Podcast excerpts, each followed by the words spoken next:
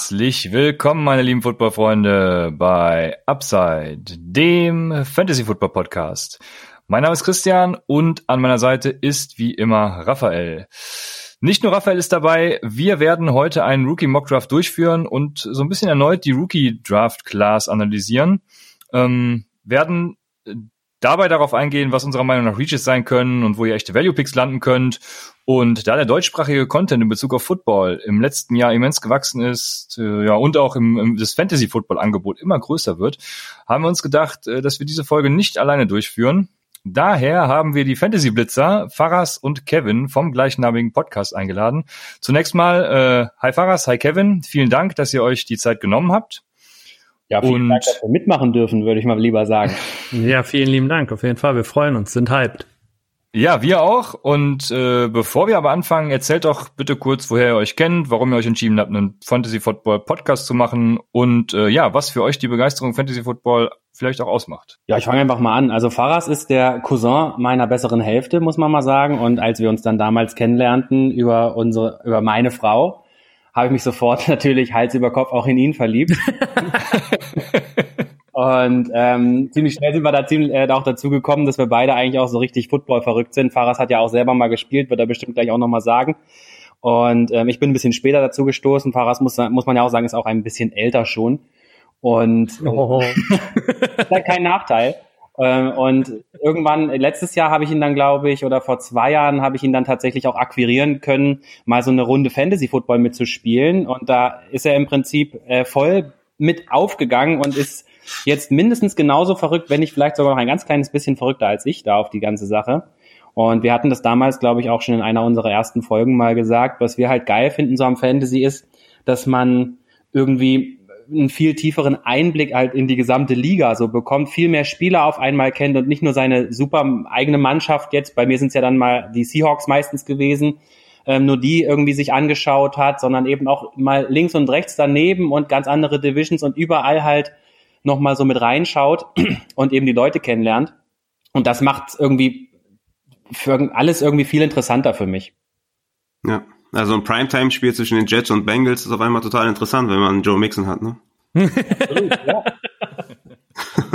ja, absolut. Nee, dem kann ich mich auch nur anschließen. Also bei mir ist es auch so, ich habe ja ewig eigentlich ähm, quasi schon auch mit dem Spielen, mit dem Football zu tun gehabt, hat damals äh, Defense End gespielt, mal ein bisschen bei den Silver Arrows und dann natürlich bei den total weltberühmten Holzgerlingen Twister. Und,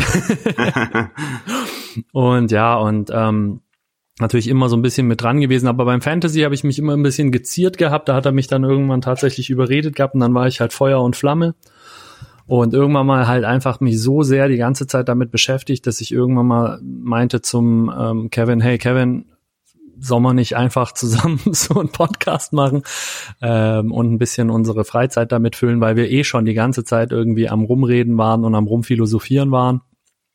Und dementsprechend war der Schritt dann irgendwie gar nicht mehr so weit, äh, das Ganze dann auch öffentlich auszutragen. So ist es dann dazu gekommen. Ja, das klingt super. Ich freue mich darauf, äh, mit euch viel zu philosophieren im kommenden Mock Draft. Ähm, bevor wir damit starten, wo kann man euch finden? Ja, also man findet uns auf jeden Fall unter, äh, auf Twitter und auf Instagram unter FFblitzer und ähm, bei Spotify, iTunes, Google Podcast, Deezer ähm, und auch YouTube ist es einfach Fantasy Football Blitz. Sehr gut. Dann würde ich sagen, wir können starten. Wir werden einen Rookie Mock Draft machen. Zwölf Teams, äh, ein Quarterback, also kein Superflex. Und äh, ja, ganz klassisch HFPPA. Wir werden um den Bot so ein bisschen zu umgehen, ähm, jeder quasi drei Teams haben. Dann können wir auch darauf eingehen, was so Strategien vorne sein können, hinten sein können, in der Mitte sein können. Die Reihenfolge wird sein, dass ich anfange, dann kommt Raphael, dann Faras und dann Kevin und das fü führt sich linear eben sofort. Wir gucken mal, wie weit wir kommen, werden später, wie gesagt, noch darauf eingehen, ähm, was eventuell Steals auch im Draft sein können, was unsere Lieblingsspieler sind, wie auch immer man es nennen mag. Und ich würde sagen, äh, damit können wir auch direkt starten. Ich bin on the clock und äh, ich glaube, damit erzähle ich jetzt hier nichts Neues, äh, wird keine große Überraschung sein. Nach dem Landing-Spot äh, Clyde Edwards Hilaire geht für mich äh, definitiv an Nummer eins und äh, wir können weitermachen, wenn ihr das nicht anders seht. Ja, natürlich klar. Ne, Clyde edwards ist bei mir natürlich auch die Eins, wie jeder, glaube ich, weiß. Und äh, von daher klar, No-Brainer für mich an der Stelle. Ich denke, eine Sache, die wir ja auch schon mal kurz besprochen haben, ist, glaube ich, hier nochmal, äh, klar, in, desto mehr PPR-lastig die Liga ist, desto äh, solider ist auch dieser Pick auf der ersten. Ich glaube, das kann man noch dazu sagen. Ich weiß nicht, ob es noch, äh, da haben wir uns auch drüber unterhalten, wie viele Standard-Scoring-Ligen es da draußen noch gibt. Da kann man sich vielleicht noch drüber streiten. Aber desto PPR-lastiger ist, das, äh, desto fester ist dieser Spot eigentlich für Clyde Edwards Hilaire. Standard aber auch. Ich meine, der hat so viel, der hat bei den Chiefs so viel äh, Touchdown-Upside, dass, äh, dass das auch kein, das ist auch ein No-Brainer, ein Standard für mich. Ja. ja gut, in Standard muss ich sagen, ist es, ist es für mich kein No-Brainer. Äh, ja, weil ich glaube, die äh, Scoring Opportunity ist natürlich bei den Chiefs bei so einer High Power Offense größer, ne, klar. Wobei die Colts jetzt nicht zu unterschätzen sind, mhm. äh, mit, mit Rivers jetzt an der Center. Aber klar, äh, Half PPR, Full Point oder beziehungsweise ich hasse es eigentlich, wenn man sagt Full Point, weil PPR heißt schon Point per Reception. Ja. Also PPR letztes Jahr die, die Chiefs äh, Running Backs 82 Receptions, also mich würde es echt wundern, wenn, wenn Clyde unter 50 Receptions bleibt. Ich gehe eher, eher so von 65 Receptions so in, in der Region aus. Deswegen ja, wir hatten es ja auch gesagt, Reed hat ja auch äh, allein fünf verschiedene RBs gehabt mit äh, über 100 Receiving Seasons, also hm. da ist einiges drin. Auf jeden Fall. Und an zwei würde ich dann tatsächlich Jonathan Taylor nehmen von den Colts. Ähm, ja. Ist, glaube ich, auch klar. Also hinter der O-Line äh, das wird einfach krank äh, zu sehen sein, wie der da durchbrettert durch die durch die Massen und ähm, ja, Marlon Mack ist für mich da ganz weit weg von von irgendwelcher Relevanz. Wenn er Glück hat, sieht er fünf bis sieben Carries, würde ich ja, vielleicht so um die fünf bis sieben ist schon durchaus realistisch. Wenn er Glück hat, fällt er einmal in die Endzone. Wenn er ganz viel Glück hat, fällt er zweimal in die Endzone. Und er weiß selber nicht genau, wie er das gemacht hat. Also ich sehe da, sehe da absolut äh, keine Chance für Marlon Mack, da irgendwie Standalone Wert zu haben ist ein High-End-Backup, mehr nicht. Und, und Jonathan Taylor da an zwei ist, äh, ist auf jeden Fall ein grandioser Pick. Ne? Also ihr habt da instant einen Top 10 ähm, Dynasty Running Back. Ja, absolut. Also ich meine, das ist der Mr. Butterfingers natürlich, aber ich denke mal, selbst äh, Butterfingers wird bei, bei Rivers die ein oder andere auch Receiving-Geschichte kriegen. Ja, ähm, also an der drei äh, wird's jetzt etwas geschmackslastig, sage ich mal, je nachdem, was man da bevorzugt. Ich persönlich habe jetzt dort, ich bin nehme jetzt Swift, DeAndre Swift, ähm, einfach aus dem Grund, weil ich dem seinen Landing-Spot gar nicht als so schlimm annehme, wie das vielleicht der eine oder andere äh, sieht. Ich glaube, dass er, ich meine, wir brauchen nicht viel über The Carrion zu sagen. Klar, er ist talentiert, keine Frage, aber ich meine nur 18 Spielen äh, in zwei Seasons. Ich sehe da irgendwie eher sowas wie 250 Carries bei Swift und 150 bei Carrion. Und in den Pässen ist einfach Swift auch höher. Carrion ist nicht der stärkste Passempfänger für mich. Und daher ist es auch jetzt hier eben mit PPR nochmal so ein kleiner Upside für mich und ähm, etwas, was, äh, glaube ich, gar nicht mal so lange braucht, um zumindest mal eine gute Flexposition auf jeden Fall ähm, Matchup, Matchup abhängig halt einfach zu generieren. Ja, du hast am Anfang einen interessanten Punkt angesprochen. Ähm, laut PFF hatte, hatten die Lions den dritthöchsten Opportunity Score für Rookie Running Backs. Also von daher ist der Landing Spot so gesehen gar nicht mal so schlecht. Ich habe dennoch meine Bedenken, weil die Offense, also die Rushing Offense äh, an sich einfach, was die VOA angeht, so schlecht war die letzte Zeit und das, obwohl sie eben so hohe Picks investiert hatten. Äh, da habe ich so ein bisschen meine meine Sorgen. Ich und spannend finde ich, dass jetzt an drei halt keinen der zwei besten Wide Receiver nimmst. Wie siehst du das, Kevin? Hättest du das ähnlich gemacht oder wärst du doch auf Wide Receiver gegangen? Also ich finde tatsächlich, jetzt wo wir keinen Superflex machen, finde ich tatsächlich diese Position drei, vier und sowas jetzt so kommt, finde ich tatsächlich sehr, sehr schwierig, ehrlich gesagt.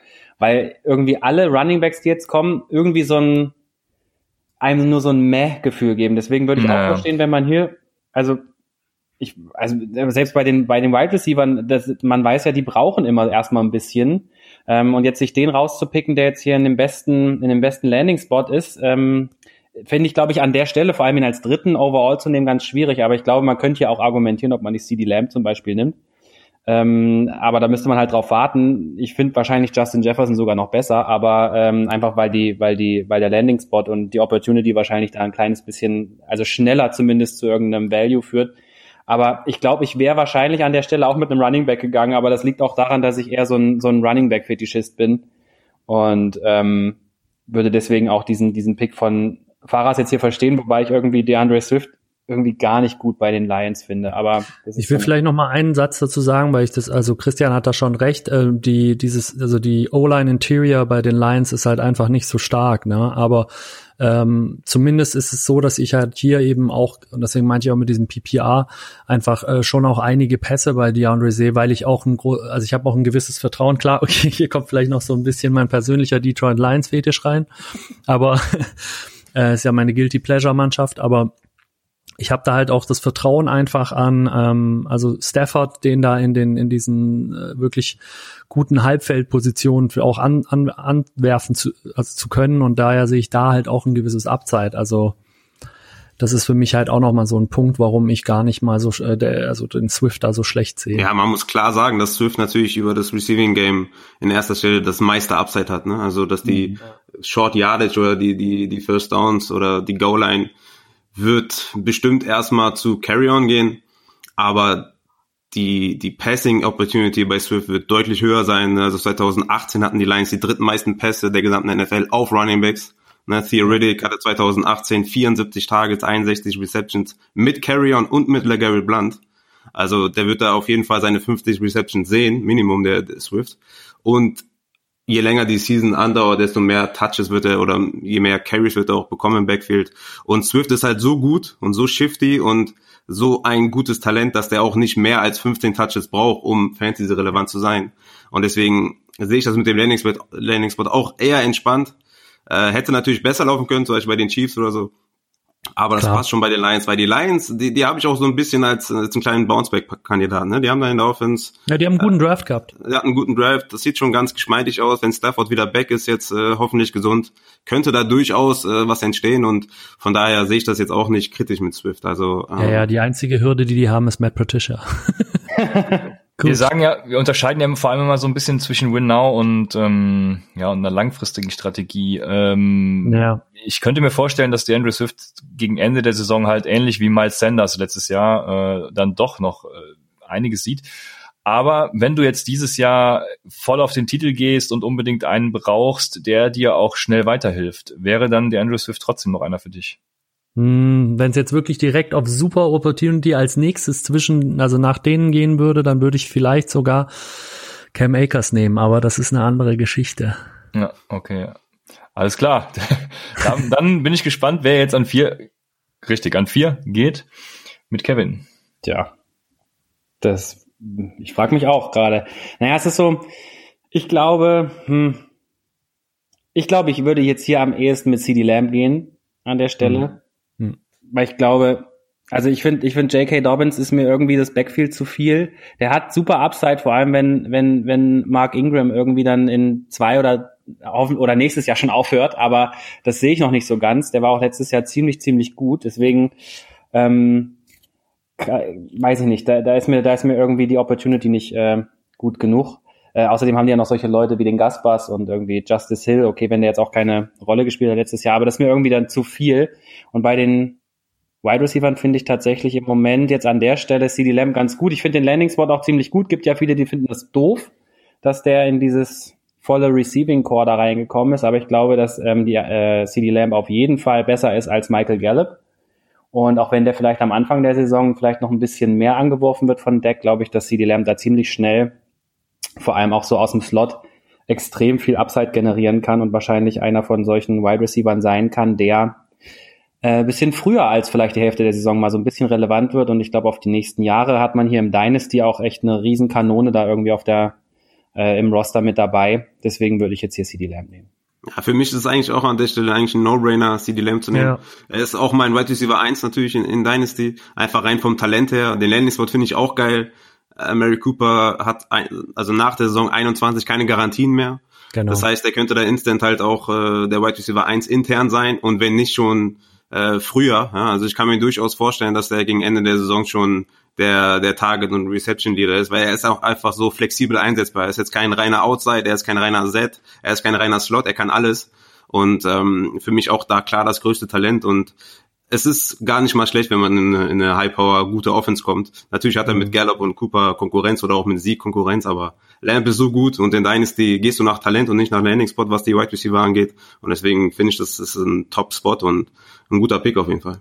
Ja, ich denke, ich denke auch ähm, einfach bei dem, wenn man so die Verteilung der Pässe auch bei, bei äh, jetzt zum Beispiel, ich meine, Amari ist da sozusagen namenhaftlich die der Wide Receiver Nummer eins, aber der hat auch nur so Tag, also so ein riesen Target-Monster ist Cooper jetzt auch nicht, ne? Also der hat so äh, irgendwie weniger als 120 Targets in der Regel und so ein Wide Receiver One hat halt häufig auch einfach mal 140. Und ähm, deswegen verteilt sich das, glaube ich, ganz gut. Ich glaube, mit ein bisschen mehr als 80 auch in der ersten Saison an Targets äh, kann man schon bei Lamb auch rechnen.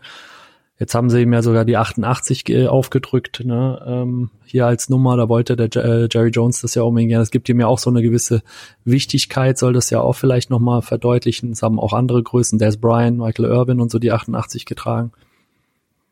Denke, das könnte schon was werden. Ja, ich denke auch, die Dallas Offense äh, ist, die haben sowieso einen guten Draft hingelegt und ich glaube, ja. die wird einige äh, ja begeistern dieses Jahr. Wenn da nicht noch ein Holdout von Dak Prescott zum Beispiel kommen sollte, wie denkt ihr darüber? Die haben sich ja jetzt schon versichert mit Andy Dalton. Was ja. könnte da noch passieren? Ich glaube da ehrlich gesagt nicht an daran, dass irgendwas groß passieren wird. Ähm, einfach weil die Fanbase von der von Dallas einfach auch ein äh, schon so nach meinem Wissensstand so ein Prescott Truther ist und ähm, ich glaube, die haben einen super Backup geholt damit für wenig Geld, äh, verhältnismäßig zumindest. Und äh, ich glaube aber nichtsdestotrotz wird es, ich meine, soweit ich weiß, außer ihr sagt mir, dass ich das irgendwie falsch im Kopf habe, aber soweit ich weiß, ist es ja so, dass die sich eigentlich, was das Gehalt anbelangt hat, schon mehr oder weniger geeinigt haben, aber Dallas halt fünf Jahresvertrag will und ähm, Deck halt einen Vierjahresvertrag. Ich sehe da jetzt nicht so den riesen Hackmack, aber vielleicht bin ich auch falsch informiert, keine Ahnung. Nee, ich finde, ich glaube auch nicht, dass Deck da einen Holdout macht. Ich glaube, der hat da äh, alleine, wie schon Faras jetzt sagte, auch diesen, diesen Rückhalt da auch im ganzen Team und so. Und ja, ich finde aber auch insgesamt war der Draft auf jeden Fall ein riesen äh, Vorteil auch für ihn. Ich glaube, der wäre doof, wenn er das jetzt nicht auch nutzt. Das stimmt. Äh, für Dak Prescott hat in unserer Pipeline-Liga heute einer seine, seine, seine, was ja noch nicht mal seine Zukunft, sondern sein, sein komplettes Hab und Gut verkauft. Äh, der, der Hype lebt auf jeden Fall. Letztes Jahr meine ich sogar Quarterback mhm zwei, wenn mich nicht alles täuscht, ja. Ähm, ja, von daher kann man viel erwarten. Äh, CD Lamp, eine super Investition in die Zukunft. Und jetzt bin ich wieder dran und frage mich hier, ob ich äh, Running Back oder Wide Receiver gehe. Und da kommt natürlich auch genau das ins Spiel, was äh, Faras eben schon gesagt hat, oder nee, Kevin was. Äh, Running Backs äh, haben jetzt halt immer so ein bisschen, äh, wie hast du es gesagt, das Mähgefühl. Und dem ist in der Tat so, also ich hätte jetzt, also ich, ich schwanke zwischen J.K. Dobbins und Jerry Judy, um es mal auf den Punkt zu bringen. Ja. Würde da tatsächlich, ich sage, drafted nie nach Need, sondern tatsächlich äh, most impactful player available, wie James Wiebes sagen würde. Ähm, deshalb würde ich grundlegend erstmal Judy draften. Ich draft auch einfach Judy, weil äh, ich möchte jetzt nicht zurück zu J.K. Dobbins gehen. Judy als Wide Receiver äh, wird wahrscheinlich auch jetzt nicht direkt produzieren mit Cortland Sutton und äh, KJ Hamler. Da, da haben die auch eine gute Offense. Ich glaube, Drew Lock haben sie da einiges zur Seite gestellt. Aber Judy ist für mich besser als Sutton auch und von daher ähm, wird er da der Wide Receiver 1 mit Drew Lock eine ordentliche Chemie aufbauen. Ich äh, logge Judy ein. Ja, ist für mich tatsächlich an der Stelle eigentlich auch ein No-Brainer, weil du einfach auch wirklich in Dynasty nach dem Talent gehst. Ich meine, wenn du jetzt extrem Running Back needy bist, ähm, klar, ne, überlegst du dann, ob du Dobbins oder Akers nimmst, ist keine Frage. Aber rein vom, vom Talent her ist, ist Judy da auf jeden Fall in den Top 5 anzusiedeln. Und ich sehe das natürlich als Problem, dass er jetzt Cortland Sutton an die Seite gestellt bekommt, wo ich jetzt anders als bei Cooper und bei den Cowboys denke, dass das Lamb da klar der Beste ist, sehe ich das hier ein bisschen anders. Ähm, wird dann interessant zu, zu, sehen sein, wie das sich ganz auf die auf, auf die Offense auswirkt. Aber ja, Sutton ist halt da und und Sutton ist, ist schon ist schon ein Monster an sich. Aber Judy wird da wird da bestimmt seine Rolle finden und äh, ist klar hat auch Superstar-Faktor. Ne? Also die beiden CD Lamb und Jerry Judy ja, die musst du in den Top 5 nehmen, einfach weil die so gut sind. Ja, ich bin da, ich bin da ein bisschen anderer Meinung, aber nicht übermäßig. Also ich bin den jetzt nicht ewig weit weg. Äh, ist aber halt einfach damit zu tun, dass ich äh, die beiden ähm, Running Backs noch vor ihm habe. Also er ist für mir auch der zweite ähm, Wide Receiver, aber halt erst an der sieben. Also ich habe sozusagen J.K. Dobbins ähm, und, und äh, Cam Akers vor ihm gehabt, aber will damit eigentlich auch nicht das Talent von Judy schmälern, sondern ich mache mir extrem viele Sorgen über den Landing-Spot. also äh, einfach nur deswegen, weil ähm, weil da ist es ja nicht nur so, dass die jetzt einen Cortland Sutton dort haben und, und jetzt KJ Hamler, der jetzt wahrscheinlich noch die kleinste Rolle da spielen wird, sondern du hast halt noch einen Noah Fant, dann ja. hast du halt noch einen Melvin Gordon äh, und einen Lindsay, die beides jetzt auch nicht, äh, sag ich mal, Butterfingers sind. Und ähm, ich habe einfach so ein bisschen die Sorge, dass der halt irgendwie erst in vier Jahren ausbricht. Ja, das kann natürlich passieren. Das mit dem Risiko muss man leben. Dobbins wahrscheinlich äh, haben wir eben schon angesprochen, dann ist es schon nächstes Jahr. Also ja.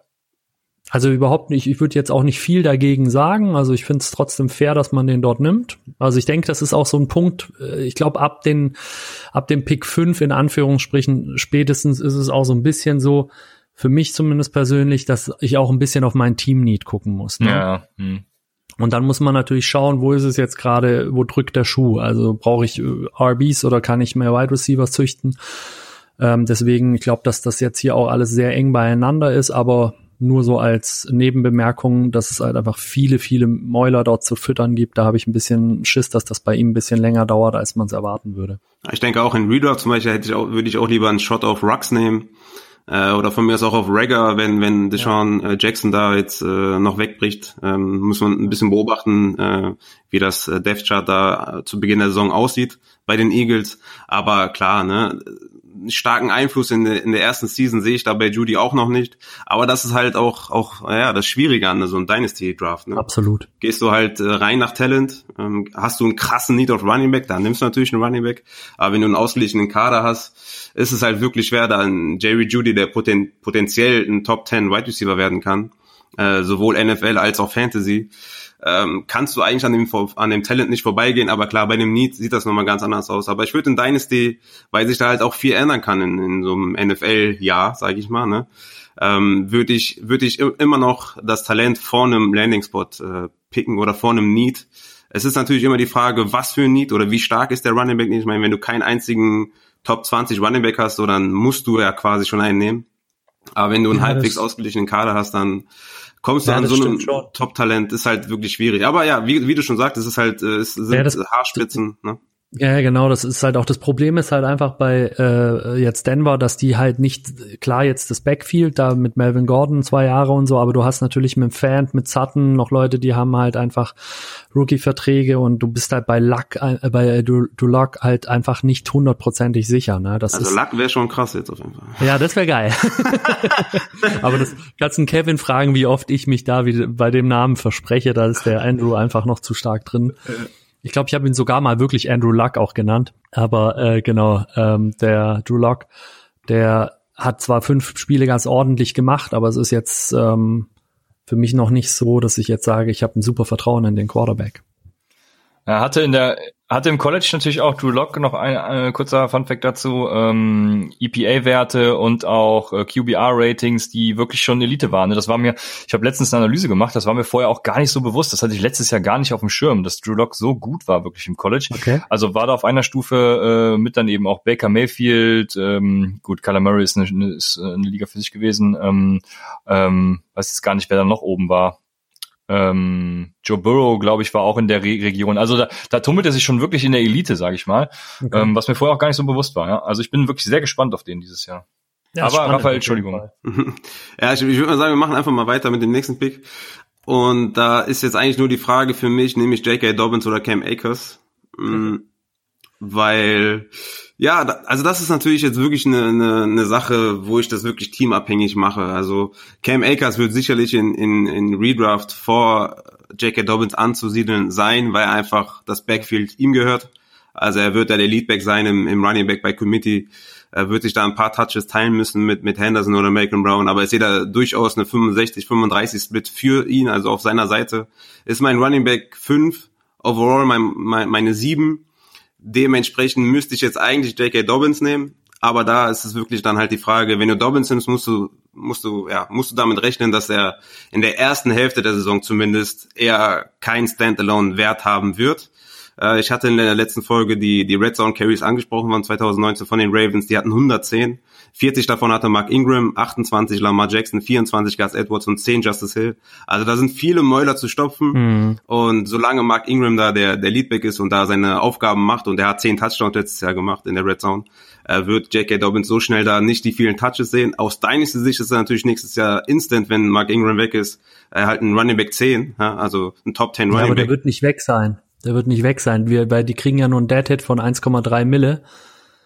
Also ich, und die bezahlen dem jetzt auch nicht übermäßig viel. Ich wüsste nicht, also es macht für die irgendwie eigentlich gar keinen Sinn, den auszutauschen, außer der hat wirklich einen richtig üblen Decline. Bin mir gar nicht so sicher, ob er nicht sogar dieses Jahr schon, schon einiges auch an Arbeit sehen wird. Also das kann man natürlich jetzt, da kann man nur in die Glaskugel gucken. Ne? Wir ja, wissen ja. nicht, wie es bei den Ravens tickt und so, aber ähm, die Upside ist auf jeden Fall auch für meine Begriffe dieses Jahr schon da, weil auch wenn Ingram jetzt noch zwei Jahre Vertrag hat, jünger wird er trotzdem nicht und die Nummer eins Rushing Offense DVOA, ähm, die lassen sich auch nächstes Jahr nicht so einfach stoppen. Von daher, äh, ja, die Opportunity ist halt einfach King da an der Stelle. Aber ja, Akers ja, natürlich die Frage, auch. Die Frage ist natürlich halt, wie viel äh, Regression in die positive Seite auch gegebenenfalls Lamar Jackson halt mit seinen, weil so viel Rushing Touchdowns hat er nicht gemacht, wie man eigentlich erwarten mhm. würde.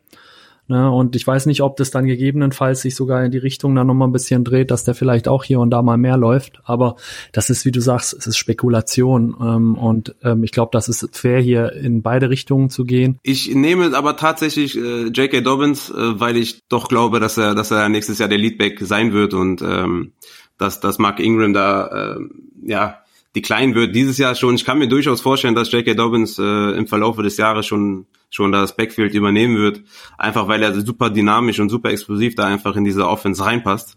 Und ähm, deswegen nehme ich J.K. Dobbins. Äh, aus deiner Sicht macht es macht es mehr Sinn meiner Meinung nach als Cam Akers, wo ich Cam Akers Fan bin und äh, er da Redraft-wise wahrscheinlich äh, zu Beginn der Saison mehr abfackeln wird, aber die die Rams äh, die Rams Offense hat mehr als hat mehr als äh, Bedenken also allein schon was die O-Line angeht und was die ganze Offense angeht. Von daher nehme ich da lieber eine High-Power-Offense mit den Ravens als äh, ja, die Frage ist halt, was bringt dir, was bringt dir 65% Touches äh, ja. in einem Backfield von den Rams? Ne?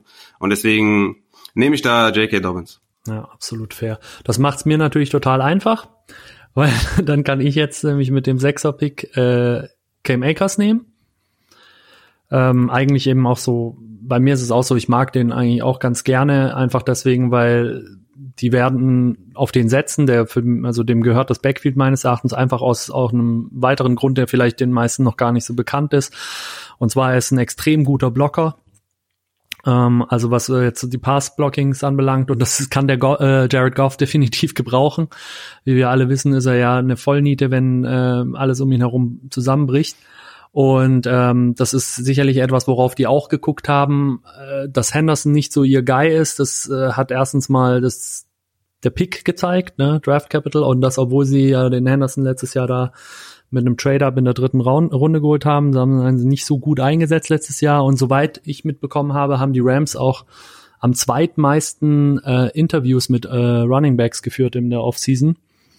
Ähm, deswegen gehe ich schon davon aus, dass der da äh, ein gutes, gutes Stück vom, vom Backfield bekommt, auch wenn es natürlich ein Backfield ist, was mit drei Leuten geshared wird. Das, da bin ich mir auch relativ sicher. Aber trotzdem wäre der für mich der sechste Pick. Ja, also ich äh, muss wirklich sagen, also guter Blocker ist ist etwas schwierig zu sagen, weil also das, was ich von ihm gesehen habe, also der Effort ist da auf jeden Fall und und er schmeißt sich rein und er gibt sich Mühe, aber das kannst du hinter der O-Line, die er am College hatte, wirklich schwer ja, sagen. Ja, okay, das ist schwierig natürlich. Ja, einige einige Blitzes auch nicht erkannt und äh, sah da teilweise äh, bisschen verloren aus, aber das war hinter der O-Line halt auch ein bisschen schwer. Das wird wahrscheinlich besser, ähm, aber das, ja, also ich würde ihn jetzt nicht unbedingt als guten Blocker bezeichnen, aber er, hat, er hat das Draftkapital bekommen, auf jeden Fall. Äh, das war der erste Pick der Rams, was natürlich vollkommen bekloppt ist, aber aus, aus Fantasy-Sicht muss man das auf jeden Fall respektieren und deswegen ist er da auf jeden Fall der Leadback, da, ich, da geht kein Weg dran vorbei. Ne? Ja, ja, ja. ich habe das irgendwo mal gelesen. Ich ähm, vielleicht finde ich es noch mal raus. Irgendwie in irgendeiner Statistik war der ähm, gar nicht so schlecht gerankt, was das mm. Passblocking anbelangt. Aber das ja, ist halt natürlich immer, echt eine sagst, undankbare Aufgabe da mit der O-Line. Genau, ich denke, das ist halt auch häufig. Man muss auch immer mit so Statistiken ein bisschen vorsichtig sein, da bin ich bei dir, weil ich glaube, das sind dann halt auch immer so, da gibt's dann immer irgendwelche Geschichten im, im äh, in Relation zu wahrscheinlich, wie viel da durchbricht und so und solche äh, Sachen, die muss man dann natürlich auch irgendwo nochmal neu einordnen. Also nackte Zahlen sind ja auch nicht immer genau, und, und Blocking ist auch so, ist auch eine Sache, die kann man auch lernen. Also, wenn du schon mal die Power hast, ist schon mal gut. Ähm, sag, sag das mal Rojo. Ja, gut. Du musst natürlich den, den, den Effort mitbringen, die Power mitbringen und dann kannst du es eigentlich lernen. Ja, du musst natürlich gucken, dass du da ein bisschen die Technik verfeinerst oder ne, Blitze erkennen zum Beispiel, muss man dann wahrscheinlich auch lernen. Aber es ist jetzt, wenn du jetzt nicht der, der beste Blocker bist, wie zum Beispiel Miles Sanders oder so, du kannst es trotzdem lernen und, und dich reinschmeißen wenigstens. Ne? Ja, das Denke ich auch. Damit äh, ist alles gesagt und Kevin wäre an achter Stelle in der Reihe.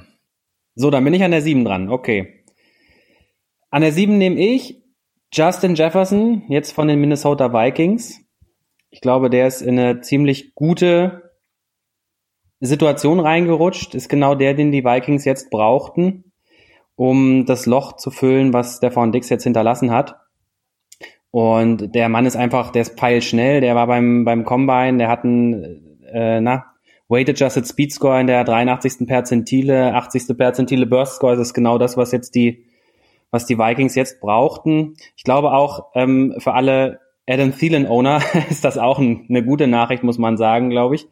Ähm, aber ich glaube auch, dass äh, allein jetzt hier ähm, aus Dynasty-Sicht, aber auch vielleicht sogar in Redraft ist der wahrscheinlich sogar ein Dart-Pfeil-Wurf am Ende im Draft vielleicht sogar wert einfach weil ich denke, dass da keinen anderen gibt, der ihm da jetzt irgendwie die das Wasser reichen kann und schon gar keinen Tajay Sharp, der da jetzt irgendwie vorher ein bisschen gehypt war. Also deswegen gehe ich jetzt hier mit Justin Jefferson. Ja, ich, ich finde den Pick gut, ich mag das auch und ich finde den Landing Spot ja auch super, habe ich schon mehrmals gesagt.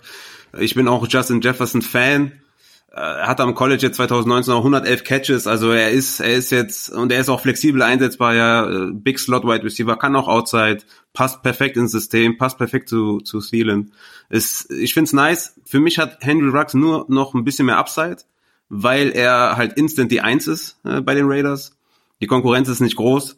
Und ähm, was vielleicht ein bisschen gegen Ruggs spricht, ist, dass er zumindest momentan noch für mich eher so der Boomer-Bust-Player ist. Ja. Und Justin Jefferson da ein bisschen mehr äh, konstant haben kann.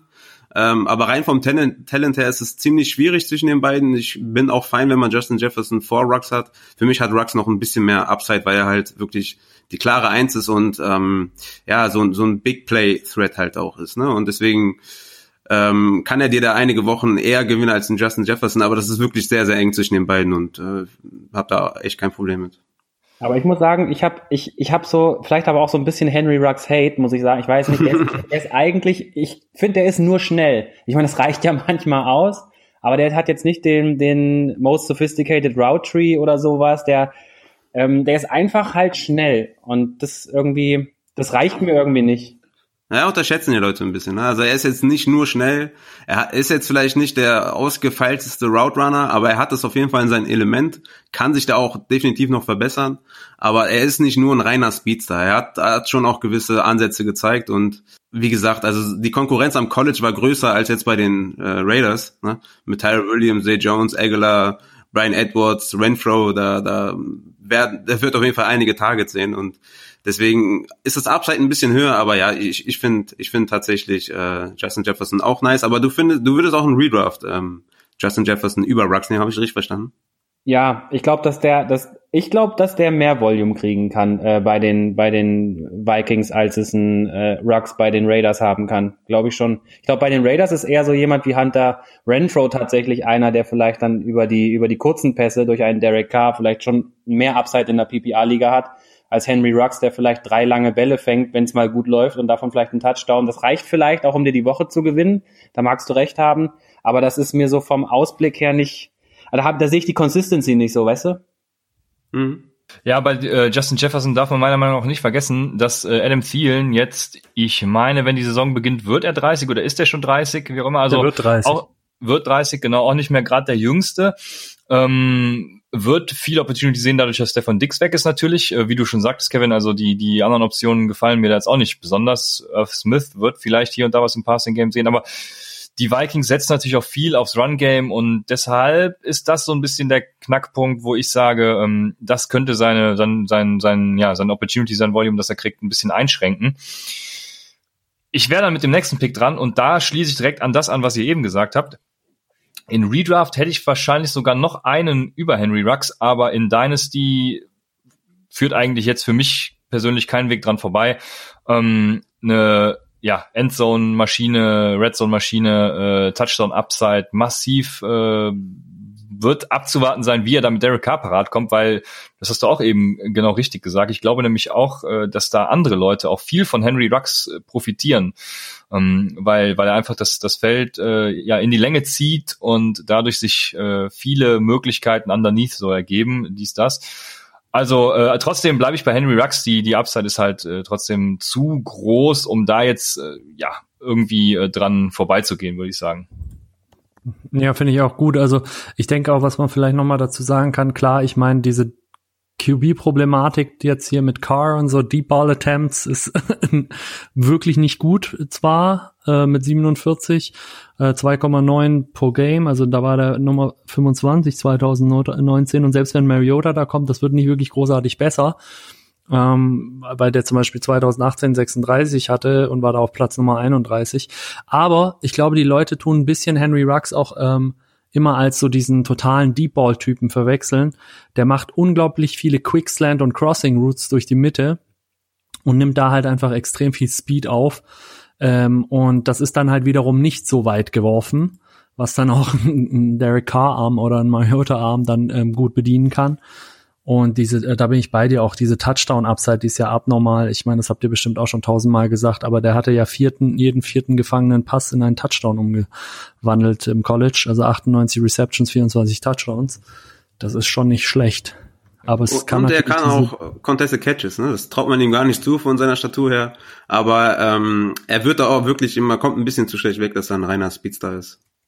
Mhm. Ja, ähm, soll ich dann weitermachen? Nein, ich mache weiter. Ach so, stimmt. ja, also jetzt an, äh, an Stelle 10, äh, Backend Runde 1 wird's jetzt äh, wird's jetzt interessant. Ja. Ich habe jetzt hier auf meinem Board entweder Jalen Rager von den Eagles, der aus deiner Sicht sehr interessant ist, äh, vor allem wenn man äh, Elshon Jeffrey nimmt, wenn man Deshaun Jackson nimmt, äh, Aguilar ist weg. Äh, JJ Arcega Whiteside ist ein anderer Spielertyp. Also er könnte da Outside wirklich äh, die, die, die Eins werden. Früh schon in der Saison, Anfang der Saison, je nachdem, ob Deshaun Jackson bleibt oder geht, äh, ob er zurückkommt von seiner Verletzung. Aber in Dynasty könnte er zumindest nächstes Jahr in zwei Jahren wirklich da die Eins sein in, bei den Eagles. Und auf der anderen Seite ähm, haben wir natürlich noch Keyshawn Vaughn, der einen mhm. sehr schönen Landing-Spot bekommen hat bei den Buccaneers. Kam jetzt auch schon die ersten Meldungen, dass er, dass er ein Three-Down-Back ist.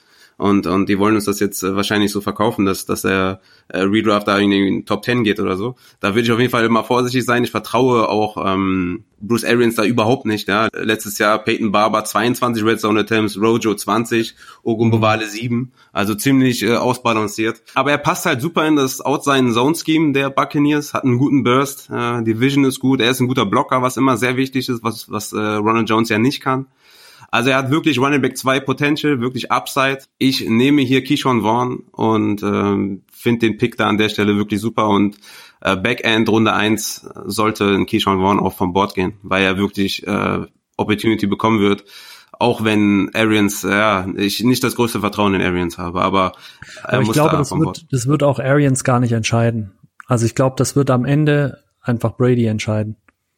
Also bei der Geschichte jetzt auch, was zum Beispiel, wer auch der bevorzugte Running Back dann sein wird am Ende des Tages, also zumindest diese Seite, das äh, wird, glaube ich, am Ende des Tages einfach der Gusto vom, von Tom Brady sein. Und da sehe ich auch bei äh, Vaughn einfach aufgrund dieser Pass-Blocking-Geschichte ähm, äh, einfach einen, einen, einen Vorteil. Ne? Und ähm, das hat man ja schon bei Brady immer gesehen, dass er diese Leute mag. Also. Ich muss sagen, ich bin trotzdem komplett raus, was jetzt noch ein Running Back äh, außer denen, die schon gegangen sind, in Runde 1 angeht. Da würde ich tatsächlich lieber auf Receiver gehen. Und ich sehe es bei Vaughn auch tatsächlich nicht so, ja, nicht so, nicht so das massive Upside wie, wie ihr beide tatsächlich dann. Äh, Ronald Jones, Pass Blocking, klar, haben wir auch schon oft genug gesagt.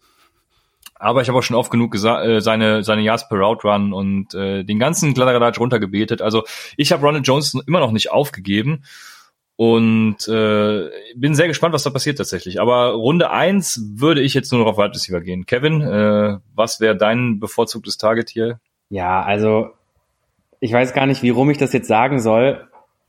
Ich glaube, nee, ich mach's, ich mach's ein bisschen frecher. Ich nehme hier jetzt Denzel Mims. das, das ist krass, okay, äh, weil das ist genau der, den ich eben, jetzt laufen wir ein bisschen aus dem Mockdraft raus, Entschuldigung dafür, aber das ist der Spieler, den ich eben ähm, in, angesprochen hatte, wo ich, wo ich meinte, den würde ich in Redraft sogar vor Henry Rux sehen. Ja, ich auch. Und ich Weil- finde, Den, Denzel Mims, der ist, der ist eine absolute Maschine, der Typ, der ist riesengroß. Der hat trotzdem den Speed irgendwie, ähm, geht auch in eine super Situation rein, ist auch eigentlich genau das, was äh, Sam Darnold und die Jets jetzt brauchten, nachdem äh, Robbie Anderson da weg ist. Dann haben die sich noch mit Mikael Beckton einen der besten Offensive Tackles da jetzt geholt, um die O-Line endlich mal ein bisschen stabiler da zu machen. Dann hat auch Sam Darnold ein bisschen mehr Zeit. Ich glaube, der, der Typ, der Denzel Mims, der hat wirklich das Potenzial, nicht nur in der Zukunft, sondern schon im nächsten Jahr tatsächlich ordentlich abzuliefern. Und den jetzt hier auch ähm, am Ende der ersten Runde zu nehmen in so einem Rookie-Draft, das setzt auch ein Zeichen, was man für ein Spieler ist, finde ich.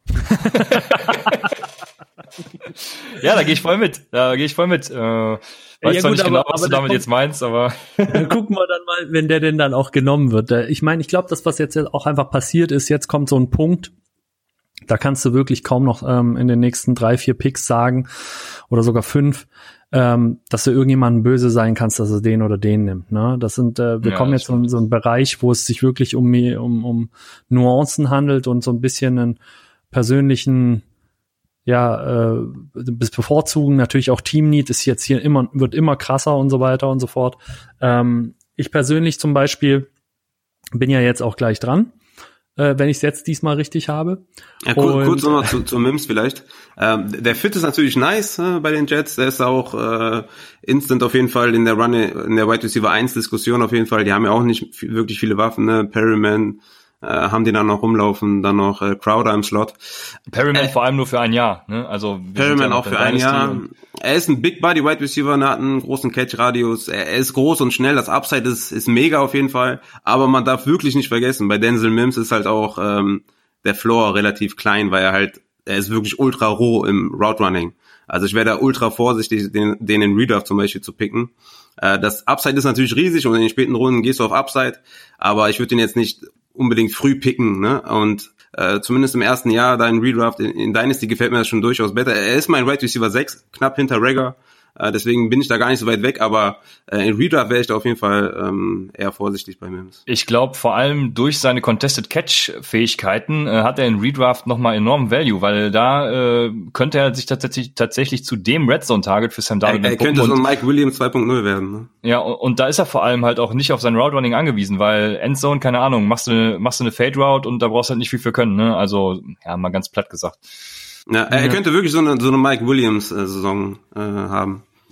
Ja, ja, ich bin da auch bei euch. Also ähm, äh, ich, dann, ich wusste jetzt nur nicht, ist der jetzt genommen worden oder nicht? Ähm, Äh, nee, Entschuldigung, genau, wir waren aus dem Mockdraft ein bisschen raus, genau. genau. Deswegen Ähm, dachte ich, wir reden später nochmal über den, aber dann sage ich einfach nur zwei Sätze dazu. Ich bin da bei euch. Also im Grunde genommen sehe ich das genauso. Ich glaube, dass er äh, vielleicht sogar in den nächsten paar Leuten mit vielleicht noch, also Rager, da bin ich auch dabei, so das höchste Upside insgesamt hat. Aber eben bei dem Floor bin ich auch bei dir, Rafa. Also das ist ähm, schwieriger bei ihm, glaube ich. Also nochmal, um das zu sagen, an 1.10 ging äh, Keyshawn Vaughn und äh, deshalb darfst du jetzt entscheiden, ob du Denzel nimmst oder wen anders nimmst. Ja, jetzt ist so ein bisschen so eine Frage. Ähm, also ich, also ich würde nicht Denzel Mims nehmen. Ähm, ich wäre jetzt entweder bei Rager oder tatsächlich würde ich schon überlegen, an dem Punkt 11 vielleicht sogar Burrow zu nehmen. Aber das ist dann auch eine Team-Need-Geschichte und da ich jetzt einfach mal davon ausgebe, in der 12er Liga, dass man das einigermaßen im Griff hat, gehe ich erstmal noch mit Jalen Rager.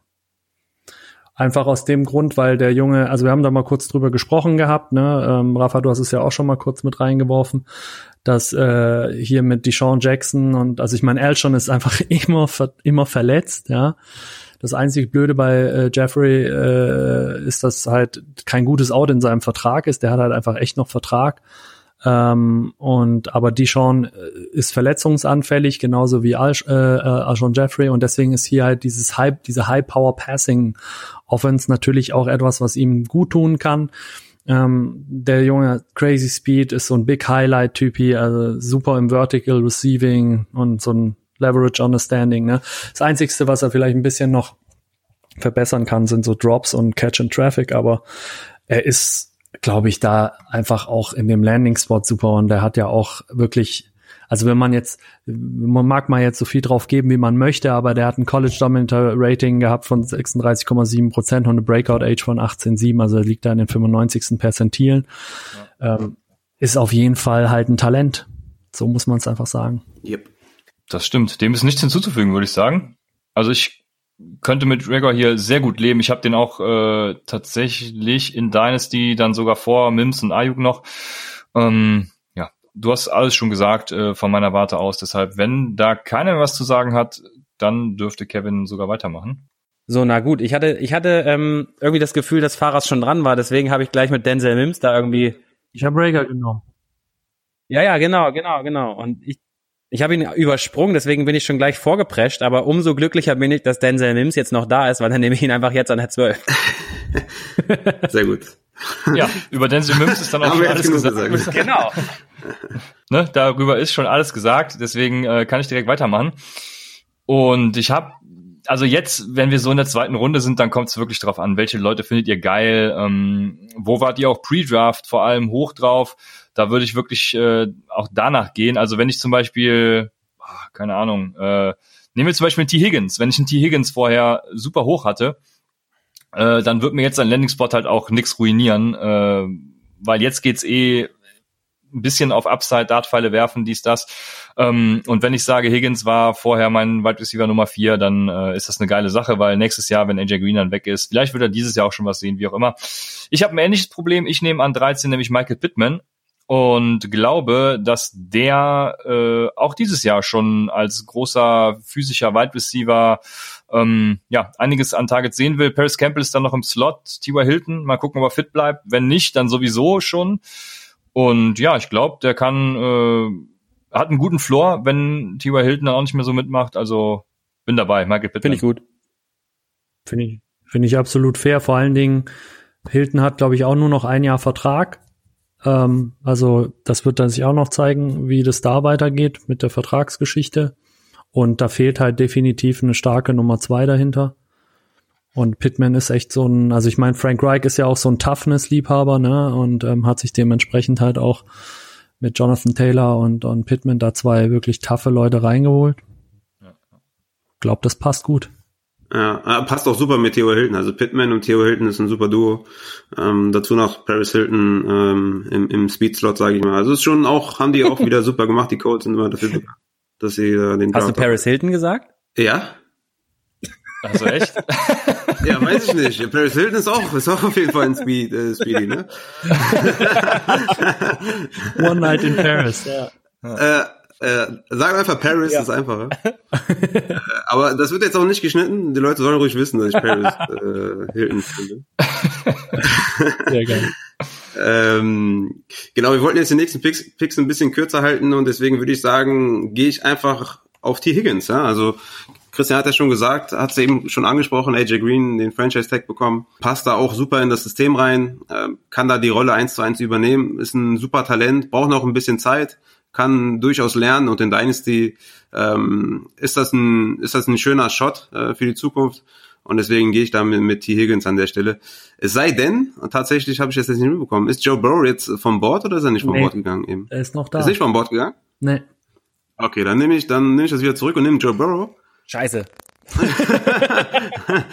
Weil der ist overall meine Elf. Über Joe Burrow haben wir, glaube ich, äh, oder wissen alle, wie gut er ist. Mhm. Ähm, ob sich das jetzt in der NFL so translated wie im College, davon gehen wir jetzt erstmal aus, ja, weil er so gut ist, auch was sein Pocket Movement angeht und einfach seine Awareness ist einfach jetzt schon so gut, dass das kaum scheitern wird. Die O-Line hat sich verbessert bei den Bengals, beziehungsweise kommt von Verletzungen äh, zurück, Jonah Williams zum Beispiel.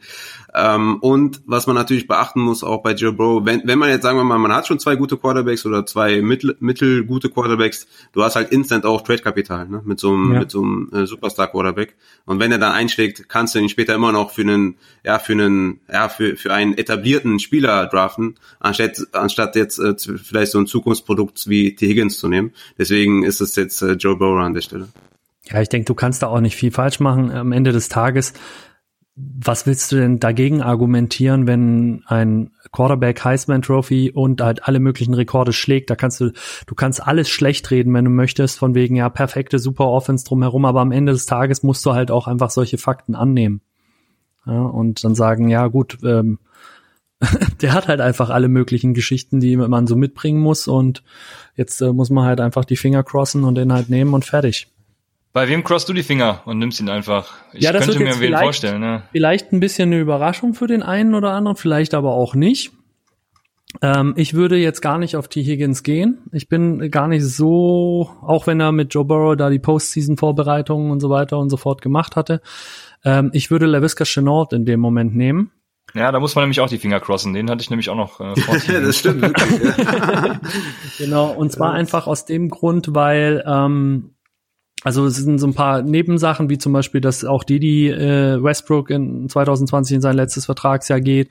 Und Minshew ist gar nicht so gut in so weiten Würfen. Klar, diese Back-Shoulder-Passes, die er da immer auch auf Shark oder so wirft, die sind schon gut, die kommen auch an. Aber die meisten ähm, so äh, Target-Attempts, die hat er eigentlich also er hat so 7,5 Air Yard, ja, das ist so äh, im Schnitt 10, 10, 10 lowest Figure hier in der NFL gewesen letztes Jahr und wirft halt 68 Prozent äh, seiner Würfe zwischen der Line of Scrimmage und bis zur 9 Yards Linie.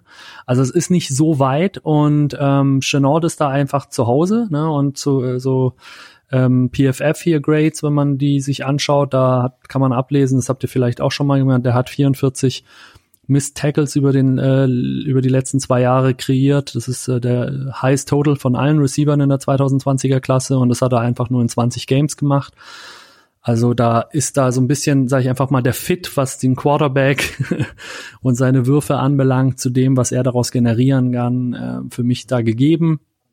Und ähm, deswegen sehe ich da einfach einen guten Landing-Spot.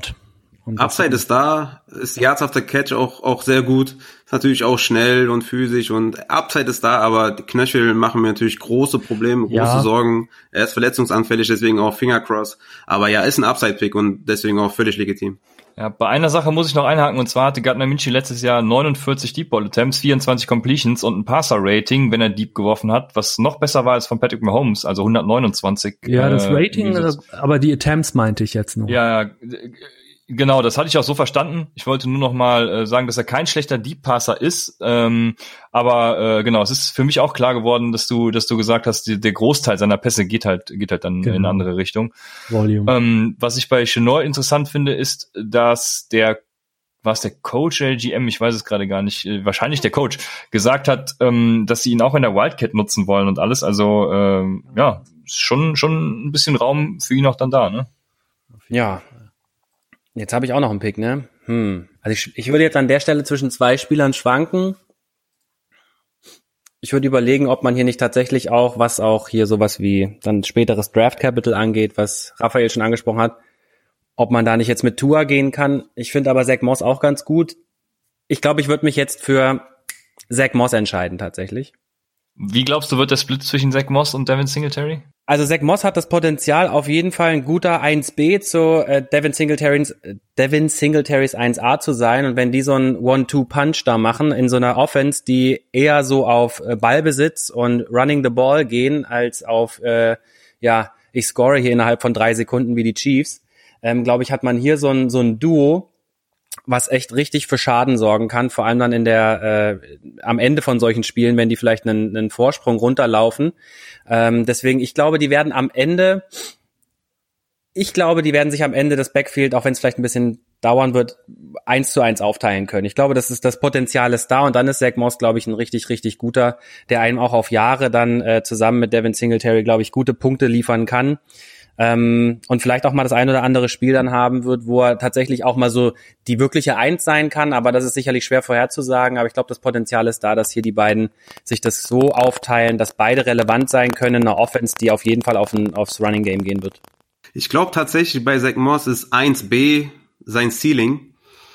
Und ich glaube, sein Floor sehe ich eher so als Short Yardage Goal Line. Ähm, ich sehe ihn wirklich tatsächlich eher als als klaren äh, Komplementärback zu Singletary, so als Powerback hinter Singletary. Ähm, ist natürlich okay, ne? Die Meinung ist okay. Ich glaube aber wirklich nur, dass, dass er, dass er da nicht das Upside und nicht das Ceiling hat ähm, von anderen Running Backs. Aber wir sind jetzt natürlich auch in, in, in, der, in Sphären, mhm. wo es natürlich jetzt auch schwer wird, den super Pick rauszuholen. Deswegen ist das total legitim, den da zu picken. Nur ich sehe die Rolle ein bisschen anders und äh, sehe nicht unbedingt, dass, dass, äh, dass er da eine 1B ist sondern eher schon äh, die klare zwei.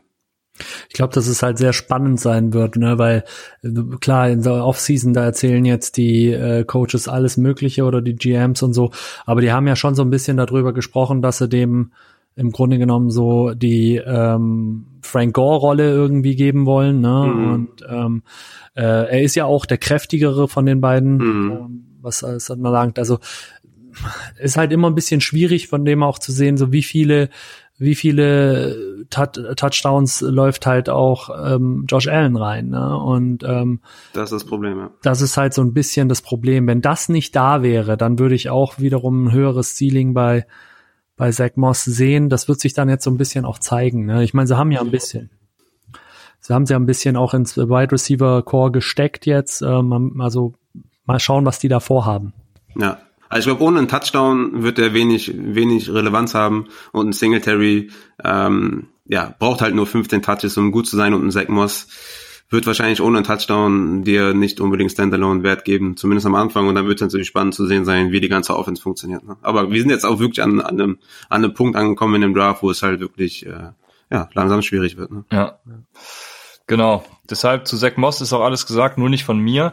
Ähm, wir haben uns jetzt noch überlegt, dass jeder noch so, ja, ein, vielleicht zwei Targets nennt, die auf dem Schirm hat. Und das fällt mir echt schwer, weil es so viele geile sind, äh, die ich, ja, auf die ich in späteren Runden so ein bisschen schiele. Ähm, mit wem fange ich an? Das ist eine super Frage und vielleicht kann ja jeder irgendwie sagen, was er in späteren Runden, Runden welchen Wide Receiver und welchen Running Back man vielleicht sich noch genau. Anschaut. Genau so hätte ich es auch gesagt und deshalb äh, fange ich mit einem an, den ich zum Beispiel sogar vor LaVisca Chenault habe, weil ich ich habe mich äh, nach dem Draft erst richtig mit ihm beschäftigt, muss ich sagen. Äh, vor dem Draft hatte ich ihn gar nicht so auf dem Schirm. Und das ist Antonio Gibson, der Running Back, der jetzt bei Washington ist. Und das ist äh, für mich ein kompletter High-Risk, High-Reward-Spieler. Also wenn ihr den früh pickt, dann seid euch der, der, der Häme eurer Mitspieler bewusst. bewusst. Aber wenn er eben dann äh, einschlägt, dann äh, könnt ihr ja zurückhalten. Äh, also er ist super athletisch, hat allerdings auch in 2019 nur 33 Carries gehabt für 369 Yards. Dafür allerdings 38 Pässe für 735 Yards gefangen.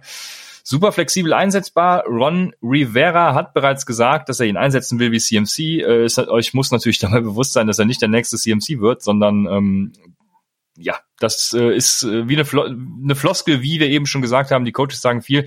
Aber Antonio Gibson, sehr spannendes Prospect.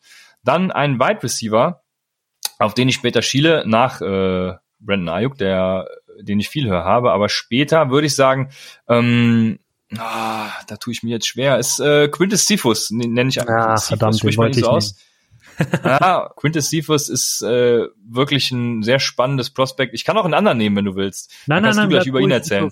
Nee, komm, ich, ne, ich nehme einen anderen, dann kannst du über ihn erzählen. Und zwar nehme ich äh, Isaiah Coulter dann noch, spricht man ihn so aus, Isaiah, Isaiah Coulter. Isaiah Coulter, Wide Receiver von Rhode Island. Ähm, die Rhode Island Wide Receiver haben mir sowieso sehr gut gefallen. Ich glaube jetzt nicht, dass da so viel kommen wird im ersten Jahr, aber ich glaube, Isaiah Coulter hat wirklich sehr viel Potenzial, ähm, sich da bei Houston, habe ich vergessen zu sagen, ist er, sich bei Houston zu entwickeln. Ähm, ist natürlich ein ähnlicher Wide Receiver, der auch äh, als Deep Threat angesehen werden kann, wie sie eigentlich schon Genüge da haben.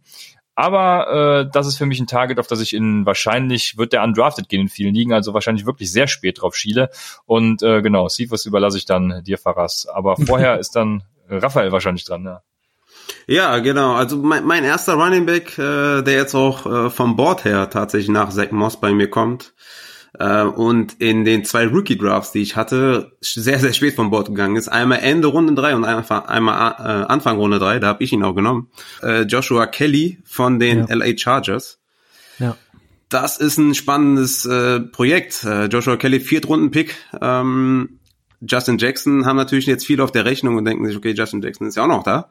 Äh, Justin Jackson hat letztes Jahr fünf Red Zone Carries, äh, null Touchdowns, aber um ihm jetzt wirklich, äh, da muss ich ihn auch zugutehalten oder auch nicht zugutehalten, dass er äh, neun Spiele verpasst hat, deswegen auch nicht so viele äh, Möglichkeiten bekommen hat, da sich auszufalten in der Red Zone. Aber äh, Justin Jackson ist einfach nicht der Big Body Goal-Line Back. Ne? Er ist kein Powerback, er ist 1,83, wiegt 90 Kilo.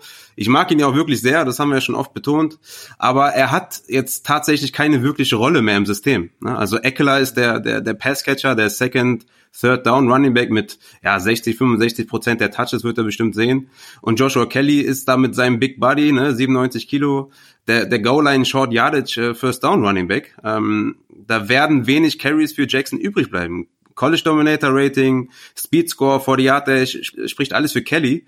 Auf Player Profiler zum Beispiel ist auch der Vergleich mit Sony Michel und wenn man sich da irgendwie vielleicht nur einmal ein Highlight Tape äh, anschaut von Joshua Kelly und ähm, wird man direkt sehen, dass der Vergleich auf jeden Fall sehr, sehr gut passt. Ne? Er wird jetzt kein 15, 20 Touch Guy sein, ne? eher so Richtung 10 bis 15 Touch Touches, das sehe ich durchaus realistisch. Für mich hat der Standalone Wert, schon, schon jetzt. Er wird auf jeden Fall der Komplementär-Back zu Eckler sein. Und äh, die anderen Running Backs, die da so in der Region gehen, ähm, die die haben halt nur Wert, wenn wenn der wenn der Leadback halt down geht, ne? So so ein Anthony McFarlane zum Beispiel, äh, wenn wenn James Conner down ist, dann dann hat er natürlich riesen Upside. Ein Darren Evans ist ist der Receiving, der Third Down Back, der der Two Minute Drill Back von den Titans. Äh, AJ Dillon äh, könnte man vielleicht auch sagen, dass der Standalone Wert hat. Da bin ich aber erstmal gespannt, ob er den Sprung in die NFL schafft. Äh, Andrew Benjamin ähm, ist eher auch ein Longshot. Also ich sehe da, ich sehe da Joshua Kelly auf jeden Fall in der Region und für mich muss der in der dritten Runde am Anfang auf jeden Fall schon gehen. Von, von mir aus auch Backend zweite, weil er einfach da schon die, eine Rolle hat im System und ähm, er ist wirklich, er ist wirklich auch physischer als Justin Jackson und ich sehe einfach wirklich keine Rolle in dem System der Chargers für Justin Jackson. Deswegen ist Joshua Kelly auf jeden Fall ein Sleeper, den man nicht außer Acht lassen darf und 65 Touches für Eckler ist jetzt auch hochgegriffen. Ne? Es kann auch sein, dass es 60-40 wird, vielleicht 45 äh, oder 55-45. Also da ist auf jeden Fall Upside da und äh, er kann auf jeden Fall nicht komplett in die Melvin Gordon-Rolle gehen, weil das wäre ja dann 60-40 für Joshua Kelly. Aber er kann auf jeden Fall die Goal-Line ähm, und, die, und die Red Zone auf jeden Fall, da kann er Touches abgreifen. Ja, absolut. Ich habe mir den auch mal hier und da äh, gekrallt. Ja, da werden wir in den nächsten Folgen mit Sicherheit noch drüber diskutieren, aber für heute lasse ich das mal so stehen. Äh, deshalb dürft ihr gerne weitermachen. Ja, jetzt wird es ein bisschen schwierig, äh, weil es jetzt so ein bisschen, ähm, es gibt natürlich so gewisse Meinungen, die da jetzt vorherrschen, wenn ich jetzt Running Backs angucke mit Darrington Evans und so, wo ich, die ich jetzt persönlich nicht so stark teile, ehrlich gesagt. Ähm, deswegen müsste ich mich jetzt zwischen zweien entscheiden und ich nehme jetzt als Running Back ähm, der ist aber gar nicht so ein Sleeper Anthony McFarland. Soll ich lieber einen späteren nehmen? Nö, das passt schon. Ich denke okay. auch. Ja. ja gut, dann machen wir Anthony McFarland. Also einfach aus dem Grund, ähm, ja, äh, letzten Endes äh, Draft Capital in Anführungsstrichen, wenn man es halt äh, zumindest aus Pittsburghs Sicht sieht. Ne? Die haben ja jetzt nicht so viele Picks gehabt und auch relativ spät gestartet. Und ähm, bei denen ist es halt so, die Situation, äh, die kennt man, es ist jetzt ähm, eigentlich James, James Conner, so der einzige wirklich richtig äh, wirkungsvolle Running Back, der sich aber jetzt halt leider auch häufiger verletzt und da nicht mehr sozusagen beständig ist und auch in sein letztes Vertragjahr geht. Und da ist halt einfach, sag ich mal, diese Kombination mit dem, dass James Conner sich verletzen kann, der Vertrag auch nicht mehr lange geht, eben eine gewisse Upside-Chance, dass wenn McFarland ein bisschen was drauf hat, und das hat er, zumindest hat er gezeigt, dass er relativ schnell ist, das ist ja so ein Downhill-Typ hier auch, ähm, der sich da mal durchtanken kann. Und da sehe ich einfach die Möglichkeit, dass wenn das mit James Conner nicht mehr gut läuft, du dann halt hier einfach einen Upside-Pick hast ähm, und äh, einen guten Running Back hast, der halt ein Dreier Running Back sein kann und dann vielleicht im nächsten Jahr sich auch irgendwo in die Zweier mogeln kann. Dann ähm, ist es so mit jetzt Wide Receiver, da gibt's natürlich einfach auch noch mal sehr viele, aber wir bleiben jetzt bei Quintus Cephas, das hatten wir gesagt. Einfach, ich habe auch vorhin so gelacht, weil es halt wieder Detroit ist. Ähm, deswegen hatte ich mir dann natürlich da rausgepickt gehabt. Ähm, aber ja, also letzten Endes spricht auch hier für ihn halt so ein bisschen die Situation, dass Marvin Jones jetzt eben auch nicht mehr lange Vertrag hat, auch nicht mehr der äh, jüngste ist. Und er ist halt auch so ein großer Typ, der einfach äh, ein bisschen, also hat auch ein tolles College Dominator Rating gehabt. Und ähm, ich glaube einfach, dass der äh, auch mit Stafford, der ja auch gut bedienen kann, da äh, in eine Rolle reinwachsen kann, die in einer zweiten Saison, dritten Saison auch ähm, ja effektiv wird. Ähm, ich glaube, viele haben auch so ein bisschen die Finger von ihm gelassen gehabt. Er hatte, glaube ich, irgendwie mal äh, 2018 äh, eine Saison ein bisschen äh, verpasst gehabt, weil er so Sexual Assault Allegations irgendwie, äh, die aber dann fallen gelassen worden sind, irgendwie hatte. Es gibt ja leider immer mal wieder die Jungs, die da so ein bisschen problematisch sind. Aber er ist einfach ein extrem kräftiger Typ und ähm, ich glaube auch so eine Red Zone ähm, Waffe einfach. Und deswegen sehe ich bei dem auch Upside. Ja, vor, vor allem äh, eine Sache noch dazu, äh, Marvin Jones hat zum Beispiel auch nur noch ein Jahr Vertrag, ne? Also das spielt alles so auch wieder Quinton, äh, Quintus äh, Cephas in die Karten. Von daher, äh, deswegen war das auch einer meiner My Guys und gehe vollkommen d'accord damit. Dylan ist noch auf dem Board. AJ ja. Dillon wurde noch nicht gesandt, gesagt. Cool, okay. Ja gut, dann, dann rede ich einfach mal los. Ähm, genau, also äh, ich finde AJ Dillon noch ganz gut, so als ja, Dart-Pfeil vielleicht. Ähm, der ähm, Aaron Jones jetzt, also hinter Aaron Jones, klar ist der natürlich erstmal jetzt vielleicht die Nummer zwei. Jamal Williams ist ja da auch noch irgendwie bei den Packers, aber ähm, wenn ich das richtig im Kopf habe, ist auch Aaron Jones nicht wirklich äh, mehr lange im Team. Also ich glaube, der hat auch noch ein Jahr als Vertrag, glaube ich, oder? Genau, der müsste im letzten Jahr seines Rookie-Contracts sein. Ja, aber Jamal Williams meine ich sogar auch, ne? Ja, beide. Genau, ja.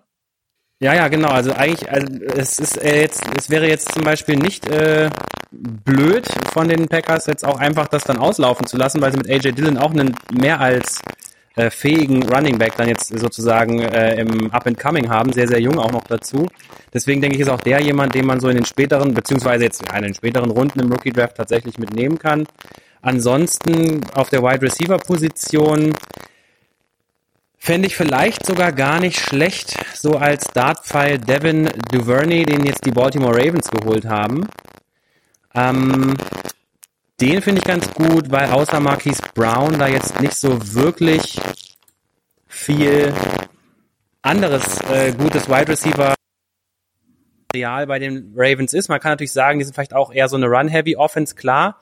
Aber wenn außer Marquise Brown noch irgendjemand anders einen äh, Pass fangen soll, außer Mark Andrews vielleicht, ähm, wäre der vielleicht noch jemand, den man sich so der es vielleicht wert wäre, später noch irgendwie ins, äh, auf die Bank gesetzt zu werden und vielleicht auch ein Jahr vielleicht im Taxi zu fahren und dann äh, wäre das vielleicht sogar einer, der sich noch ein bisschen äh, vielleicht auch ein bisschen ja, ja also im Taxi Squad äh, aufzubewahren, das äh, ist äh, ne, das meintest du damit nehme ich an von daher.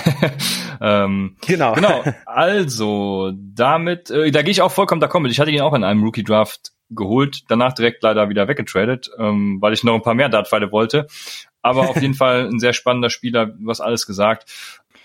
Na gut, damit kommen wir noch zu ein paar Fragen von euch äh, bezüglich der Rookies und den äh, Denne, den, den minus E ähm, fragt, Rux aus Fantasy-Sicht, die beste Wahl für die Raiders, bezogen auch auf Renfro. Und ich glaube, wir haben dazu schon viel gesagt. Ich glaube, Renfro hilft Rux enorm, äh, aber auch allen anderen Receivern und vor allem auch Josh Jacobs natürlich, äh, weil ich glaube, durch den Speed von Rux ja, sind dann die Defensive Backs irgendwie gezwungen, da so, so, so ein bisschen in Loose Coverage zu gehen und weiter von der Line of Scrimmage weg zu starten. Ähm, und das könnte eben Freiräume schaffen, habe ich nicht eben auch schon gesagt, underneath für, äh, für Waller, Renfro und dann auch im Running Game oder auch im Passing Game für, für Jacobs. Äh, seht ihr das ähnlich? Ja. Yes. Ja, okay, dann äh, kann ich direkt weiter zur nächsten Frage kommen. Die kommt von Mr. Automatic. Ähm, der fragt Rager vs. Lamb. Wer hat 2020 den größeren Fantasy Impact und wen würdet ihr lieber in Dynasty Draft? Es ist natürlich jetzt schwer zu sagen. Also stand jetzt schwer zu sagen, ob, ob Rager Redraft Impact hat, weil wir nicht wissen, wie das Death Chart aussieht. Ne? Wie sieht die Formation aus? Wie lassen die Eagles spielen? Ja, genau. Was mit Deshaun Jackson? Das sind halt Faktoren, die kannst du jetzt halt noch nicht äh, berücksichtigen. Deswegen wird es schwierig. Ich kann mir durchaus vorstellen, dass wenn Deshaun Jackson weg ist und Rager da äh, das ein oder andere ähm, Big Play macht und, und da Outside Deep Threat ist bei den Eagles und, und die, die eine oder andere Woche gewinnen kann. Aber für mich ist es Redraft und Dynasty-wise ganz klar Lamb, weil er das äh, größere Talent ist und also vor allem in Dynasty und in Redraft, wie gesagt, kann ich mir durchaus vorstellen, dass das Lamb da zum Ende der Saison äh, Cooper schon den Rang abläuft und ähm, ja, spätestens dann, wie gesagt, nach der Saison 21 hat Cooper keine Garantien mehr und dann, dann ist er da die Eins in, in Dallas. Und deswegen ist es für mich beides Lamp, weil Regger kann man jetzt noch nicht einschätzen. Redraft. Da gehe ich vollkommen mit. Äh, wahrscheinlich kurz vor der Saison muss man das Ganze nochmal erörtern, wie dann äh, alles in Philadelphia aussieht. Dann habe ich Regger in Redraft, vielleicht sogar vor äh, Lamp, aber bisher gehe ich das vollkommen mit. Ähm, Johnny F. fragt, Clyde Edwards Hilaire, für mich mag Ingram mit Receiving Upside. Wie seht ihr das? Wo ist sein Floor und wo sein Ceiling? Geiler Vergleich. Ähm, ja, sein, sein, sein Floor ist, ist, ist Running Back 2, ähm, aufgrund der Opportunity einfach. Und sein, sein, ja, sein Upside, sein, sein Ceiling ist, ist ganz klar Running Back, also Top 6. Ja. Mich würde ein Top 5 Finish keineswegs überraschen. Also ganz klar. Also das ist, äh, ist da ist das geiste Limit auf jeden Fall bei Clyde Edwards Hilaire. Ja, ich war nach dem Draft sofort richtig hyped, habe ihn in meinen Dynasty Rankings hochgepackt. Ähm, ja, die, diese, diese, dieser Hype legt sich natürlich nach ein paar Tagen wieder, aber äh, alles, was du gesagt hast, kann ich auch da voll und ganz unterschreiben. Wir haben wieder zu viel Harmonie heute. Deswegen können wir zur letzten Frage kommen, die von Swiss Guy kommt. Und der, die bezieht sich auf Rankings. Äh, wie sieht es aus bei äh, Kleiderwort Zulair zum Beispiel? Wenn der Landing-Spot optimal aussieht, sollte man da das Ranking automatisch erhöhen oder auch da die Vordraft-Rankings im Auge behalten? Bei Running Backs äh, machst du es äh, natürlich abhängig auch vom Landing Spot. Ne, Clyde Edwards-Helaire war zum Beispiel meine drei Pre-Draft. Swift meine Eins, das hat sich natürlich gewandelt. Das hat sich äh, um, umgedreht nach dem Draft, weil der Landing Spot bei Clyde edwards outstanding ist einfach nur.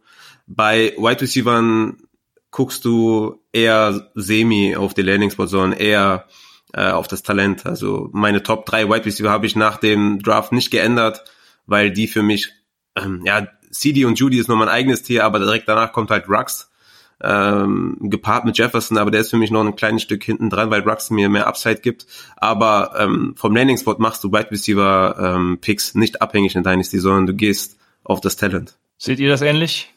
Ja, absolut. Also ich glaube, es gibt keine Position ähm, wie beim Running Back, das einfach das der Landing Spot, also ist einfach ausschlaggebend. O-Line etc. etc. Genau, ich sehe das auch so. Damit kann man die zweite Frage auch streichen. Die handelte nämlich genau über Wide Receiver und Running Backs. Eine letzte Frage haben wir doch noch, äh, hat mir Raphael gerade zugezwischert. Die darfst du gerne noch mal vorlesen.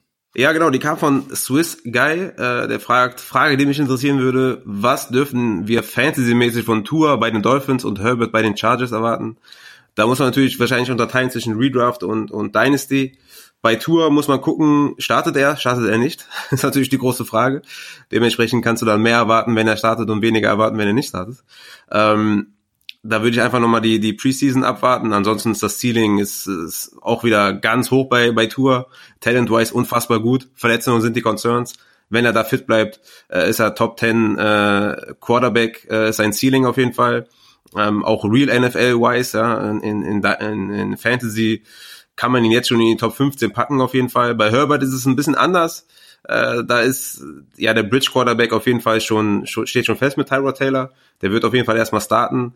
Und Herbert, ähm, ja, über den haben wir auch schon viel geredet. Ne? Ähm, ist jetzt nicht das größte Talent, aber bringt uh, Rushing Upside mit, vor allem auch in der Red Zone. Den einen oder anderen Touchdown wird er machen. Ist in der Superflex natürlich interessanter als als One QB. One QB würde ich den so in der dritten Runde äh, überlegen und in, in Superflex würde ich den schon in den Top 8 sehen. Ja, das äh, gehe ich wieder mit. Äh, hast du alles gesagt. Vielen Dank. Damit bedanke ich mich vielmals bei unseren heutigen Gästen, den äh, Fantasy Football Blitzern. Mir hat sehr viel Spaß gemacht, so einen Mockdraft durchzuführen und auch mal eure Meinung zu hören. Ähm, euch findet man auf FF Blitzer. Und ja, letzte Worte von euch. Vielen Dank nochmal. Ja, total. Also hat echt Spaß gemacht. Ähm, ich denke, das ist einfach ja immer cool ist, wenn man sich einfach mit Leuten unterhält, die genauso viel Spaß haben an der Sache, wie, wie wir das auch haben. Und danke nochmal für die Einladung und äh, ja, lasst uns das irgendwann mal wiederholen. Vielleicht mit weniger stressigen äh, technischen Schwierigkeiten, aber das kriegen wir auch noch hin.